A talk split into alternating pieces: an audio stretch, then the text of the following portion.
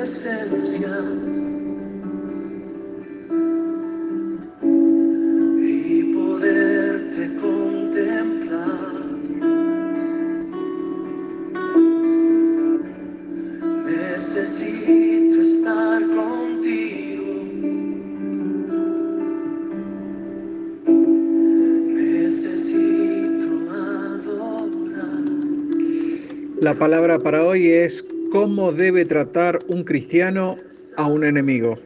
La palabra enemigo suena fuerte y uno puede llegar a decir, yo no tengo enemigos.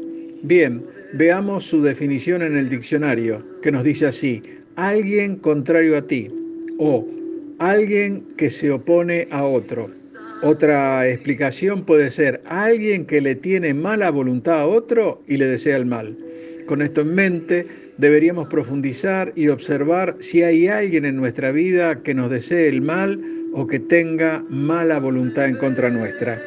Si llegamos a identificar a alguien así, debo decir que bíblicamente esa persona es nuestro enemigo.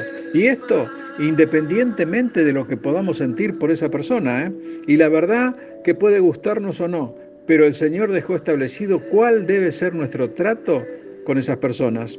En el libro de Lucas, capítulo 6, del 27 al 36, recomiendo leer este pasaje, Jesús nos dice que debemos amar a esas personas, que debemos hacerles el bien, que debemos bendecirlos, que debemos orar por ellos, que debemos tratar a los demás como queremos ser tratados. Y nos dice específicamente, amen a sus enemigos y hagan el bien y presten no esperando que se les devuelva y obtendrán un gran galardón y serán considerados hijos del Altísimo. Y concluye, sed pues misericordiosos como también vuestro Padre es misericordioso. Habiendo visto esto, vayamos a lo que el apóstol Pablo le dice a los romanos en 12:20. Así que, si tu enemigo tiene hambre, dale de comer, si tiene sed, dale de beber, pues haciendo esto, ascuas de fuego amontonará sobre su cabeza. El apóstol está parafraseando al rey Salomón que en Proverbios 25 y 21 y 22 nos dice, si el que te aborrece tiene hambre, dale de comer pan, y si tiene sed, dale de beber agua, porque ascuas amontonará sobre su cabeza y Jehová te lo pagará. Quizás la primera parte de ambos pasajes es fácil de entender, aunque difícil de cumplir, pero el Señor nos manda a suplir las necesidades de quien lo está pasando mal, incluso de nuestros enemigos. Entonces podemos decir que no hay que ser muy inteligente como para entender este pasaje, pero sí hay que ser muy santo para poder cumplirlo. Entonces, la pregunta es, ¿cómo reaccionaremos ante la necesidad de quien no nos cae bien? ¿Estaremos dispuestos a cumplir el mandato del Señor? ¿Qué haremos cuando alguien que nos ha dañado está pasando por un problema? ¿Estaremos dispuestos a darles de comer y saciar su sed? Si llevamos esto al campo espiritual, se podría decir lo siguiente, ¿le daríamos la palabra del Señor a quien se opone a nosotros? ¿Estaremos dispuestos a suplir su sed interior con un trago del agua que representa el Espíritu Santo? Debemos considerar que esta es una verdad simple, pero a la vez muy profunda de la palabra y todo dentro del contexto de nuestras relaciones difíciles, aunque nosotros no las etiquetemos como situaciones conflictivas o enemigas. Ah, algo importante.